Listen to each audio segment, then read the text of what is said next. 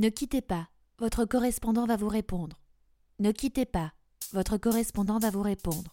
Ne quittez pas, votre correspondant va vous répondre. Wait, wait, wait, wait, wait Normalement, on commence par dire bonjour dans un podcast. Mais alors là, je vous dois des excuses. Depuis novembre, vous êtes face à un suspense insoutenable. Encore pire que lorsqu'on attendait le nouveau Harry Potter, vous savez. Ouais, je sais, alors là je suis un peu prétentieuse, mais bon, vous comprenez le concept, on attend la suite de la série.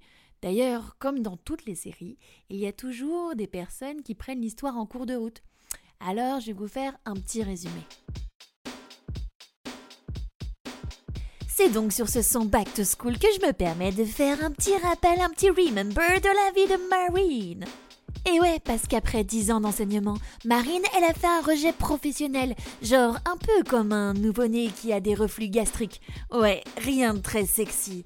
Et bah, elle est tombée super bien bas, genre en dessous des caniveaux parisiens, pour vous dire que c'est vraiment dégueulasse. Et elle a tenté de se relever et peut-être même de reprendre son titre officiel de professeur des écoles qu'elle a voulu carrément enterrer. Alors, si vous pensez qu'elle a repris, tapez 1. Si vous pensez qu'elle a démissionné, tapez 2. Et si vous pensez qu'elle a réussi à obtenir sa rupture conventionnelle, tapez 3. Oh, c'est trop mignon celui qui a appuyé sur la touche 3. Mais tu sais très bien que ça marche pas sur les podcasts, pourquoi tu fais ça, couillon? Bon, bah on va dire que ce résumé euh, me convient plutôt. En tout cas, pour ne rien vous cacher et pour ne pas faire durer les choses, eh ben, j'ai tenté de reprendre mon métier de professeur des écoles, sans savoir ce qui allait se passer, bien sûr, et ce que ça allait donner. J'ai dû prendre un élan assez important, récupérer plein de force, et, j'avais ce sentiment d'être comme une, une non-nageuse et sauter dans le grand bain. Alors, comme dans tout sport, il faut s'échauffer avant, eh bien, avant ce grand saut, avant de pouvoir me retrouver face à des élèves que j'avais eus que deux ou trois semaines auparavant, avant de revoir mes collègues, j'ai fait une sorte d'étape préparatoire. J'ai revu un collègue euh, que j'apprécie et qui a beaucoup de bienveillance. Nous avons déjeuné dans un resto à Paris, on a discuté de tout et aussi de l'école. Bref, il m'a dit qu'il passerait à l'école car il avait des trucs à préparer.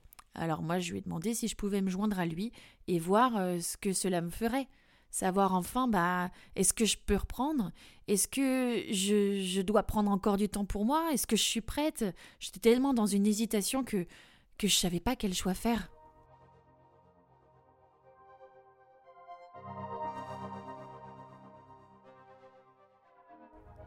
Arrivé devant mon école, un étrange sentiment m'envahissait, comme si j'étais partie depuis trop longtemps. Je suis rentrée et j'ai monté les marches ces escaliers, ces deux étages. Mon collègue m'a laissé devant ma porte. Il a compris que ce moment m'appartenait. Ma respiration était de plus en plus serrée à l'idée d'insérer ma clé dans la serrure de cette magnifique porte bleue qui porte mon nom. Ce moment fut hors du temps. J'ai ouvert ma porte et les larmes sont sorties automatiquement. Une vague de souvenirs, des couleurs, mes affaires, des odeurs, des crayons qui traînent. Ma classe, la mienne que j'ai quittée si violemment et brutalement. Des larmes coulaient. Mon cœur était aussi serré que ma respiration. Je me suis assise face à mon bureau, sur ma chaise, avec son coussin déchiré qui me fait de la peine, depuis des années, mais que j'aime quand même. Je suis restée une heure, sans pouvoir rien faire. J'étais à la fois triste et heureuse. Je sais pas si on parle de nostalgie à ce moment-là, mais j'ai vécu tellement de choses dans cette classe. En fermant mes yeux, j'entendais les enfants, ce fameux brouhaha. J'ai même rappelé ces petites choses, ces élèves qui se balançaient sur leurs chaises, ceux qui volaient la pâte à fixe, le bruit de la craie sur le tableau, mes tiroirs avec une réserve de bonbons, ou même retrouver mes stylos préférés. Je me suis réimprégnée de ce lieu, de cet espace, que j'ai aménagé à mon image finalement. Ce jour-là, je n'ai rien préparé pour mes élèves, je n'ai rien touché, je n'ai rien pris, je n'ai rien pensé, j'ai juste observé ma classe. Je suis partie de l'école, en fermant ma porte et en rentrant chez moi.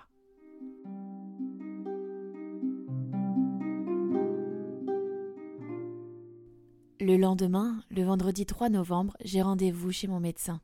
J'ai confiance en elle. Mon arrêt peut se prolonger ou s'arrêter là. J'en discute avec elle. Mais je crois que j'ai envie de le tenter. Et comme elle me l'a expliqué, je peux retomber, ce n'est pas une honte. Aucune situation n'est irréversible. Si je ne le sens pas, même le lundi de la rentrée, je peux reprendre rendez-vous et me mettre en arrêt. Je repars donc de ce rendez-vous sans un arrêt. C'est donc officiel. Je reprends l'école lundi. Je préviens aussitôt ma directrice pour lui dire que mon arrêt n'est pas prolongé.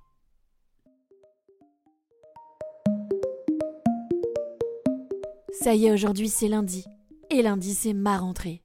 J'ai complètement oublié le prénom de mes élèves. Je ne sais même plus quand est-ce qu'on a sport. Bref, lundi, grand saut. Alors, je ne vous cache pas que j'ai cogité tout le week-end, mais le fait de savoir que je pouvais faire marche arrière me rassurait. Vraiment, c'est quelque chose qu'il faut se dire. Ça fait du bien. Rien n'est irréversible. il faut se le répéter parce que sinon, on est en boucle sur un truc négatif et c'est pas bon le négatif pour le négatif. Donc ça, c'est un petit conseil que je vous donne.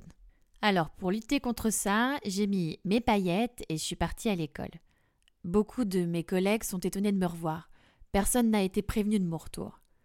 Je préfère ne pas m'attarder sur cette reprise parce que ça a été très difficile pour moi. Surtout le regard de mes collègues qui n'était pas évident à, gérer. Encore plus quand j'apprends que mon remplaçant, lui, n'a pas été prévenu et que la directrice n'a prévenu personne. J'ai dû faire face à sa déception de quitter mon école, face à la déception de mes collègues euh, de le voir partir, et en plus j'ai dû vendre les photos de classe avec euh, lui sur les photos, et j'avoue, pour la première fois, ça m'a fait du mal. Je savais que j'avais raté la photo de classe, mais voir mes élèves avec un autre maître qui était là pendant un mois, un mois et demi, bah, j'avoue que ça m'a fait euh, du mal. Mais comme toute blessure, ça se digère. Je vous ai parlé du regard de mes collègues que j'avais eu du mal à gérer. Après, c'est mon interprétation, évidemment, mais euh, moi, quand, quand j'ai vu certains regards, c'était un peu euh, Ah, oh, t'es revenu, t'es pas la bienvenue, reste en arrêt, tu seras mieux, tu vois bien que c'était pas bien pour toi, etc. Alors que, j'avoue, j'aurais préféré entendre un truc positif qui me remotive, qui me dise Oh, waouh, quel courage t'as de reprendre, franchement, compte sur nous si t'as besoin, s'il y a un truc qui va pas, ou si un élève t'embête, enfin bref ou même, si tout simplement tu as une crise d'angoisse, ben on peut t'aider. Bref, il faut vraiment que je passe ça parce que finalement, eh bien, trouver la force de revenir seul et d'affronter seul les crises d'angoisse avec du recul, bah c'est beaucoup plus fort. T'inquiète Coco si tu comprends pas ce que veut dire Marine parce que je vais te l'expliquer. Et ouais, tu vois au bowling, celui qui fait que des strikes avec les barrières de gouttière remontées, eh ben il a moins de mérite que celui qui fait des strikes sans barrière. Ouais, j'aime bien cette petite image du bowling. Parce que oui, quand j'étais au plus bas, bah, je pensais avoir beaucoup d'amis, des amis proches. Et finalement, bah, je me suis trompée. Et c'est bien, hein parfois la vie ça fait réfléchir, mais bon, quand on est là pour les autres et que l'inverse, c'est pas le cas, bah, ça fait beaucoup de mal de se retrouver seul et de devoir l'accepter à ce moment-là. Alors quand je dis ça, hein, j'ai mes essentiels qui m'ont aidé. Hein. Il y a mon copain, il y a Alès, il y a Louise, Elena, Victo, etc. La maman d'un ancien élève. bref, euh, finalement, euh, ça fait peu si je regarde mon répertoire téléphonique. Mais voilà, hein, j'ai fait des strikes sans barrière et j'ai repris. Entre-temps, évidemment, j'ai eu la grippe parce que les enfants, ils ont beaucoup, beaucoup, beaucoup de microbes. Et j'ai aussi eu un rendez-vous avec mon inspectrice, et bah, qui m'a fait beaucoup de bien. On a parlé pendant au moins une heure, on a discuté, on a échangé, on a tenté de trouver une réponse à ma question qui était S'il vous plaît, madame l'inspectrice, aidez-moi, sortez-moi de là. Mais vraiment, c'était les mots que je disais. Alors évidemment, il y a eu des larmes, parce que c'était l'acceptation de la situation, mais elle comprenait et, euh, et elle m'a proposé plusieurs solutions. Alors la première, ce serait euh, un arrêt total jusqu'à la fin de l'année. Elle dit vous arrêtez l'école, c'est terminé, vous faites un congé long. La deuxième solution, c'était de demander un congé de formation, que je ne connaissais pas. La troisième, c'était de contacter ma RH afin de demander une sorte de mi-temps thérapeutique pour m'aider à, à, sortir de ce burn-out que certains disent si bien. Et la quatrième, ce serait la démission. Ça, elle m'a dit non direct, mais plutôt la mise à dispo. Oui, ça veut dire euh, que pendant euh, un ou deux ans, eh ben, je ne travaille pas dans l'éducation nationale et je peux faire un autre métier. Mon cerveau à ce moment-là était un peu en ébullition. Je suis rentrée chez moi. Déjà, j'étais soulagée d'avoir pu discuter avec ma hiérarchie et d'avoir eu surtout une femme comme ça à l'écoute. Je la remercie vraiment. J'ai étudié les quatre possibilités finalement, le congé formation, bah, c'est mort parce que j'ai lu, vous savez, les petits traits en dessous quand ils racontent de n'oubliez pas de regarder. Et ben là, c'était pareil. En fait, si je faisais une formation de un an, je devais m'engager derrière à travailler le triple du temps pour l'éducation nationale. Sinon, je devais rendre toutes les indemnités que j'avais reçues. Donc, autant dire, renvoyer un an de salaire d'un seul coup comme ça. Le mi-temps thérapeutique, pour l'instant, me disait rien parce que j'essayais de reprendre et de voir comment j'allais tenir. Donc je préférais pas spécialement euh, y penser, mais par contre, la mise à dispo euh, m'intéressait, mais pour qu'elle soit euh, automatiquement acceptée, c'est-à-dire qu'elle soit de droit, eh ben, je dois me paxer avec mon conjoint, qui ne vit pas du coup à côté de chez moi, donc ça c'est mieux, mais je suis totalement dépendante de lui en fait. Si je peux pas me paxer, je peux pas partir moi toute seule. Donc j'avoue, ça met un petit coup. Mais bon, au moins, j'ai étudié vraiment méthodiquement et méticuleusement toutes les possibilités de faire une pause ou de partir de l'éducation nationale. J'ai vraiment repris en douceur, j'ai enseigné des domaines que j'aimais, les sciences avec des petites expériences, les arts, la peinture, pour raccrocher avec mon métier et surtout des matières que j'appréciais. J'ai cependant évidemment eu des difficultés à retourner en réunion, en conseil des maîtres, en formation. J'ai même demandé à mon inspectrice une dispense pour euh, une formation parce que je me sentais pas capable de la faire. C'était trois heures dans une salle avec des personnes et, et j'étais incapable. Alors les conseils des maîtres, eh ben je fais parce que ça parle de toute la vie de l'école et ça c'est important déjà que je suis pas sur le groupe WhatsApp et je sais pas tout ce qui se passe. Alors si en plus je fais pas les conseils, là je suis vraiment out quoi. Alors évidemment j'ai des crises d'angoisse qui sont apparues, hein. je tentais de les dissimuler mais c'est très difficile. Alors je vais prendre mon téléphone, je vais dessiner, je vais corriger des choses, je vais vraiment, je vais vraiment occuper mon esprit en fait. Mais alors quand ça parle de la structure de l'année 2024-2025 pour moi, c'est trop. En fait, j'arrive pas à me projeter aussi loin et, j'ai surtout pas envie de, mobiliser mon esprit pour des choses qui, qui vont plus me concerner. Bref, j'ai repris, j'ai fait cours, j'ai côtoyé mes collègues, toujours avec distance, et je suis partie en vacances à Noël.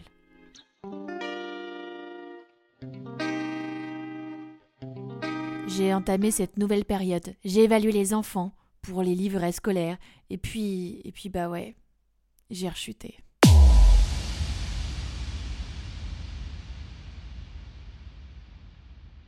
Et ouais, j'ai rechuté. J'ai commencé à refaire des crises d'angoisse. Je rentrais chez moi en pleurs. Je faisais des malaises au théâtre. J'avais besoin de reprendre des anxiolytiques lorsque j'étais au théâtre ou dans les transports. En fait, c'était. J'avais l'impression de faire 10, 15, 20, 30 pas en arrière. Mon copain m'a conseillé d'aller voir ma médecin. Chose faite, je suis en arrêt pour une semaine. Elle est très gentille avec moi et je la remercie d'ailleurs si elle euh, m'entend puisqu'elle est à mon écoute. Ensuite, j'ai repris une semaine avant les vacances afin de rendre tous les bulletins scolaires aux parents et d'être débarrassée pour mes vacances scolaires.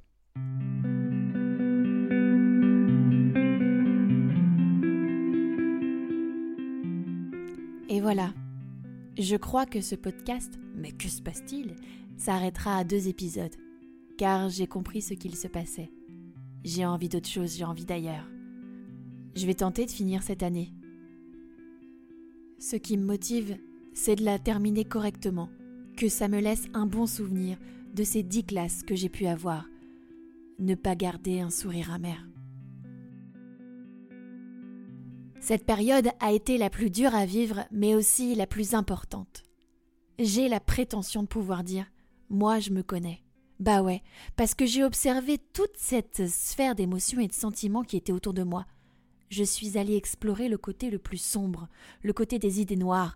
Et bah ouais, je l'ai pas aimé du tout ce côté, mais au moins j'ai tenté de l'apprivoiser et je m'en suis éloignée. Cette période aussi a été difficile par rapport à certaines amitiés que je pensais sincères et fidèles. Je me suis retrouvée à chercher des épaules, à chercher des gens sur qui compter, et finalement, il n'y avait pas grand monde. Je n'ai pas honte de le dire. C'est un peu comme quand il y a un spectacle de rue. Tout le monde est un peu intrigué, regarde, sourit, parfois danse, tape dans les mains, et quand vint le moment où cela se termine et qu'il faut remercier les artistes, les gens partent, voire fuient, n'osent pas donner, afin de ne pas être dérangés. Alors à tous ces amis qui n'ont pas été là à ce moment-là, Vous inquiétez pas, je suis pas rancunière, mais j'accepte des bouquets de fleurs. je sais juste que je n'ai plus besoin de votre aide en tout cas pour me relever maintenant. Cette période m'a aussi montré que j'utilisais parfois les réseaux sociaux pour me prouver des choses, pour montrer que tout allait bien, pour me réaccepter physiquement, alors que c'est totalement illusoire. Bref, c'est la fin de cet épisode, et vous ne saurez pas si j'ai fini l'année scolaire, parce que même moi je ne le sais pas. Mais une chose est sûre, j'ai hâte d'avoir mon nouveau taf. J'ai l'impression que je vais me révéler. Pendant dix ans, j'ai développé de nombreuses compétences, je les ai consolidées et je les ai même perfectionnées. Et là, j'ai vraiment hâte d'en développer d'autres, de découvrir une autre moi professionnellement parlant.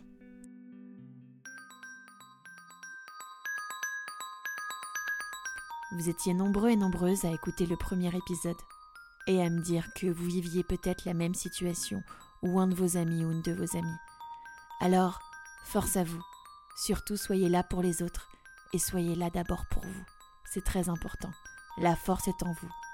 Laissez-vous cette chance de vous explorer, même si c'est dur. Merci de m'avoir écouté.